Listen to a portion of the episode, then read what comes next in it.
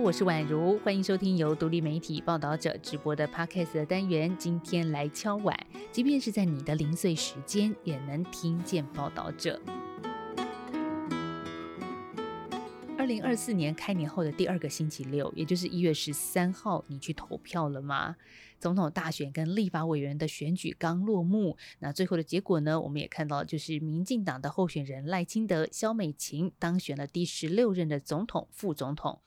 这场选举说真的，不是只有我们自己人关心而已哦，它也受到了全球媒体还有国际舆论的高度关注。像这一次啊，就有四百多名的外媒来到台湾采访。而在确认赖清德当选之后，英国 BBC、美国《纽约时报》、法国《世界报》、德国《明镜周刊》都以头条报道了台湾的选举结果。为什么呢？因为这不仅是二零二四全球超级选举年中的民主第一场大选，更是牵动了美中局势的关键指标。所以在今天这集单元里，你将会听到各国的媒体如何为这一场选举划重点。又怎么解读选举结果对于台海局势、美中关系的影响？还有与台湾邻近的日本与韩国媒体有什么不同于欧美的视角？那聊之前，我们先来听几个跟选举有关的关键数字。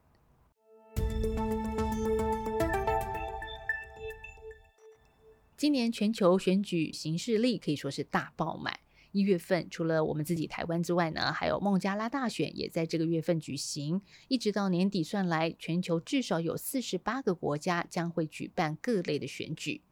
而根据国际选举制度基金会截至一月三号的统计，全球将会选出至少二十位国家领导人。而大选年也意味着全球的投票人数也创下历史的新高。根据经济学人估算，今年大约有二十亿人有投票权，其中亚洲聚集最多张选票，非洲将会举办最多场的选举。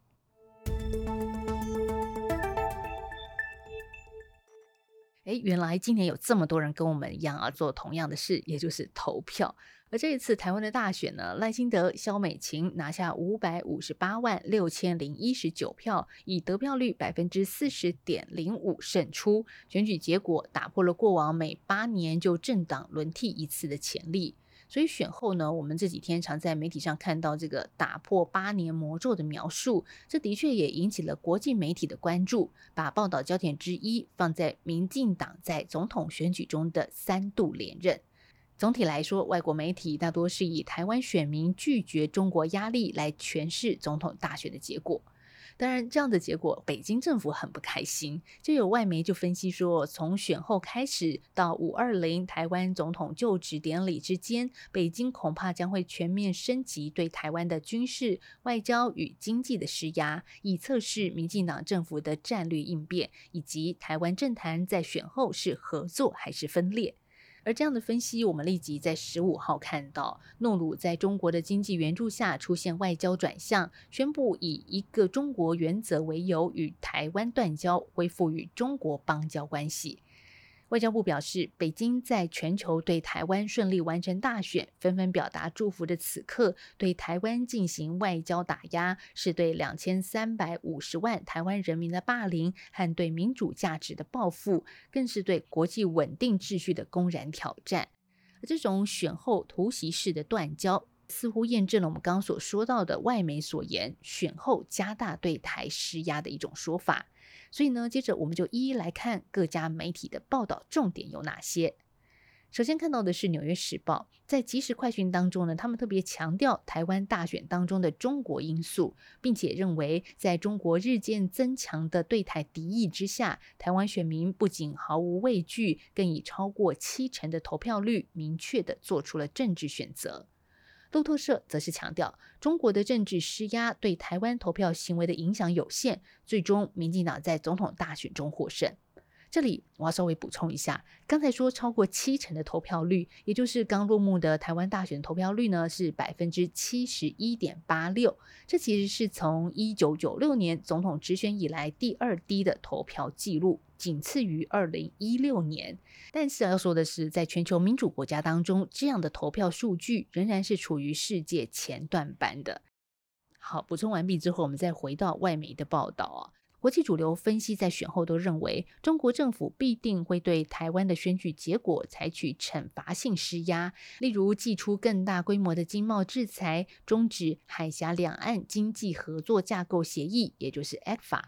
华尔街日报》则是引用中方军情人士的说法，指出解放军正在讨论扩大对台湾的军事骚扰，包括派出军舰侵入台湾的十二海里领海，用军用无人机穿越台湾本岛上空，甚至再度发动围台军演，进一步升级灰色地带冲突。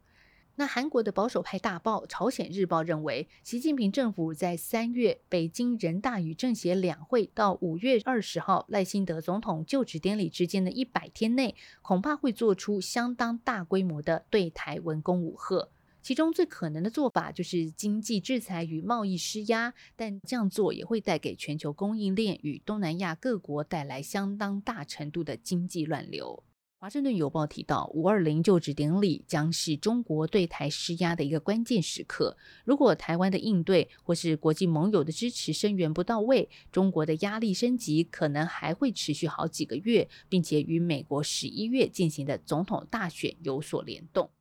怎么个联动法呢？美国外交关系协会的中国专家萨克斯在接受日本东京新闻采访的时候强调，目前在共和党初选声势领先的前总统川普，过去两年曾经多次批评台湾窃取美国的半导体优势，并且质疑保护台海安全的战略必要性。因此，拜登总统与民主党政府的声势持续低迷之际，相较于台湾政治已经明确表态，台海维持现状的态度，川普会不会重返白宫呢？美国的选举又会造成什么样的政治结果？恐怕才是让中国对台有机可乘，甚至冒险改变台海现状的主要变因。那最后，我们来观察，相较于欧美媒体对台海局势的忧虑，与台湾互动密切，而且高度重视这一次台湾大选的日本媒体，不仅各大报都以头版篇幅深入报道了台湾选情的结果分析，而且呢，无论左翼或者是右翼的媒体，也大多对于赖清德当选抱持着乐观欢迎。像是立场右倾的读卖新闻、产经新闻，以及中间偏左的朝日新闻、每日新闻，他们都不约而同地表示，赖清德的胜选代表台湾将继续蔡英文路线的战略稳定，并且呢，也都肯定赖清德是台湾知日派政治人物中与日本耕耘最深、交往最密切的政治领袖。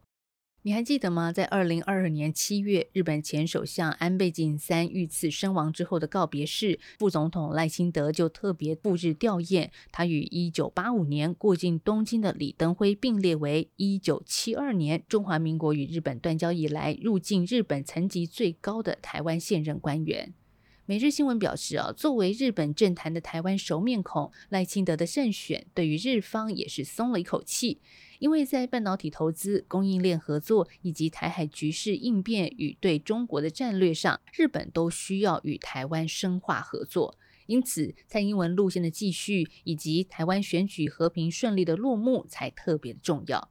但是同一时间，日本媒体也都注意到，民进党在国会选战当中的失利。就算赖清德向中国释出对话善意，可是实际上呢，民进党政府仍然缺少跟中国有效的沟通管道。朝日新闻就分析啊，中国对台湾的影响力仍然将持续增强，赖清德的新政府恐怕将被迫做出艰难的决定。对了，相对于日本啊，过去对台湾的报道比较不积极的韩国媒体呢，这次对台湾的大选也做了报道分析。比较特别的是，跟其他国家的报道相比，韩媒不分左右立场，对于台湾选举报道的标题都非常直接而且一致，就是亲美反中的赖清德胜选。这对于积极强化韩美日三国安全同盟的尹锡悦政府来说，台湾与美国的关系可能会变得更加密切。这意味着，作为美国盟友的韩国将在战略上出现一个新的关键朋友。朝鲜日报就认为，虽然赖清德曾经多次表达强化台湾与南韩关系的意愿，但是呢，中国也可能对韩国施压，要求首尔在台湾问题上采取更明确的立场。因此，韩国也必须尽快确认未来的台湾对策，以避免在美中台日的多方局势中沦为被动角色。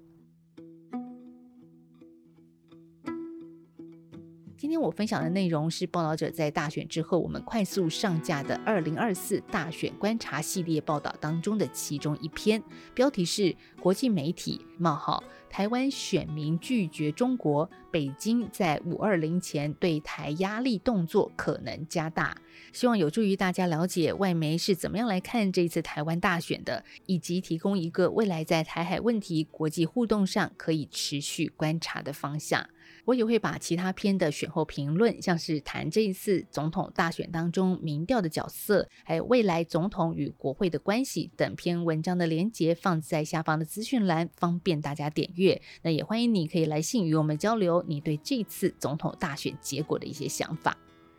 报道者是一个不收广告、没有设付费墙的非营利媒体。我们报道与关注社会上的一些重要的议题，所以也期待大家可以透过各种方式来支持我们。除了捐款以外呢，转发这一集的敲碗，或者是报道者的报道，都是肯定我们的方式。谢谢你今天听到了最后，我们下次再聊喽，拜拜。